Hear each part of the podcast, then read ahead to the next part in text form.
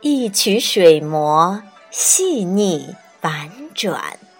传奇昆曲雅步正音。欢迎收听中国昆曲社电台，我是欢烟客。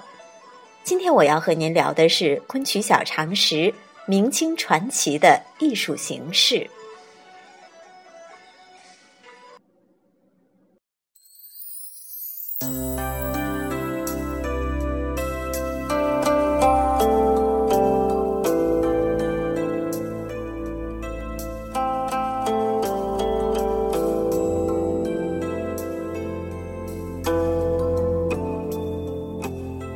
明清传奇是流行于明清两代的主要戏曲样式，是在南戏的基础上吸收了元杂剧的某些优秀成分，逐渐演变形成的。它的艺术形式的特点主要表现在以下几个方面：一是剧本的体制，剧本分出，并加上出目，也就是标题，出数不等。为四十到五十出左右的长篇，以《牡丹亭》为例，全剧共五十五出，每出皆有出目，如《惊梦》第十出，《寻梦》第十二出，《实话》第二十四出，《原价》第五十五出等等。那重要的人物上场呢，要先唱引子，而后是定场白，下场前有下场诗。传奇剧本的情节大都是曲折离奇，有奇可传，风花雪月，悲欢离合，千种情思，万般意牵，或愁或怜，或悲或喜，实为传奇的一大景观。二呢是演唱方式，传奇的角色有念白，有唱段，而且所有的角色都可以唱，可以独唱、对唱、轮唱、合唱。比较自由，不像元杂剧只能是一个角色主唱，其他角色呢只有念白没有唱。那第三呢是音乐体制。传奇的唱采用曲牌连套的形式，每出不限一个宫调，可以换韵。南北曲合套得到了普遍的运用，几乎所有的传奇作品都有南北合套的形式。而且合套的方式也多样化，有一南一北交替使用的，有南北混用的，即在同一套曲子里，一半用南曲，一半用北曲，或先南后北，或先北后南，或引子用北曲，套数用南曲等等。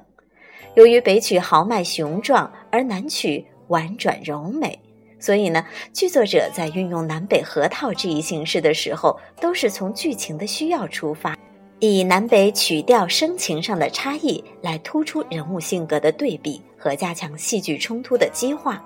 做到剧情与曲调的和谐统一。传奇的音乐还广泛使用曲集。那所谓的曲集呢，就是从同一宫调或声情相近的宫调内写取不同的曲牌的各一段，连成新的曲牌。第四呢是角色的体制，也就是行当体制。传奇的角色较之元杂剧和南曲有了进一步的发展。元杂剧的角色呢，主要是分为末、旦、净三大类。南戏的角色以趋近精细，分为生、旦、净、丑、末、外、贴等七种；而到传奇里呢，角色更多，分工更细。据李斗在清乾隆年间写成的《扬州画舫录》中所记的江湖十二角色和其他有关的记载呢，当时的昆山腔，也就是传奇的一种声腔，在行当体制上的构成，除杂扮一类以外呢。已有了老生、正生，也就是我们说的小生；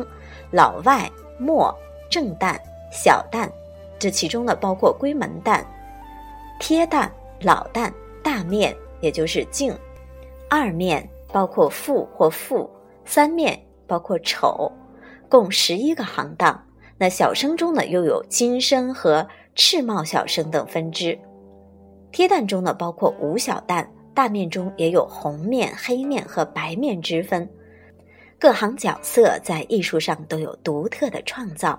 性格刻画日趋精确，表演程式日趋严谨。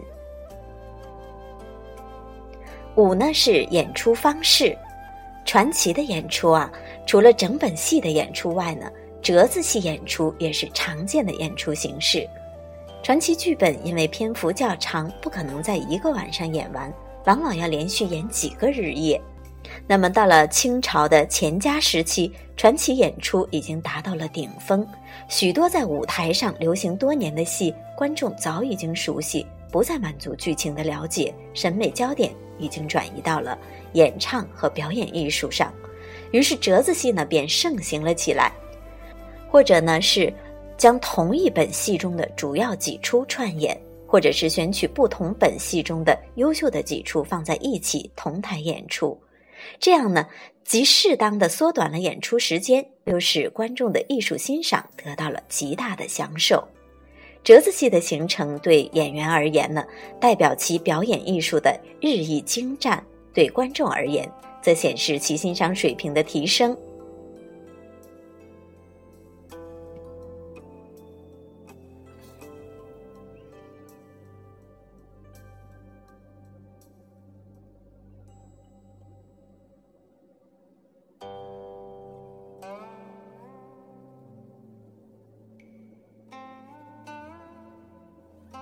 本期文案选自昆曲精编教材三百种第四卷《昆曲小常识之明清传奇的艺术形式》，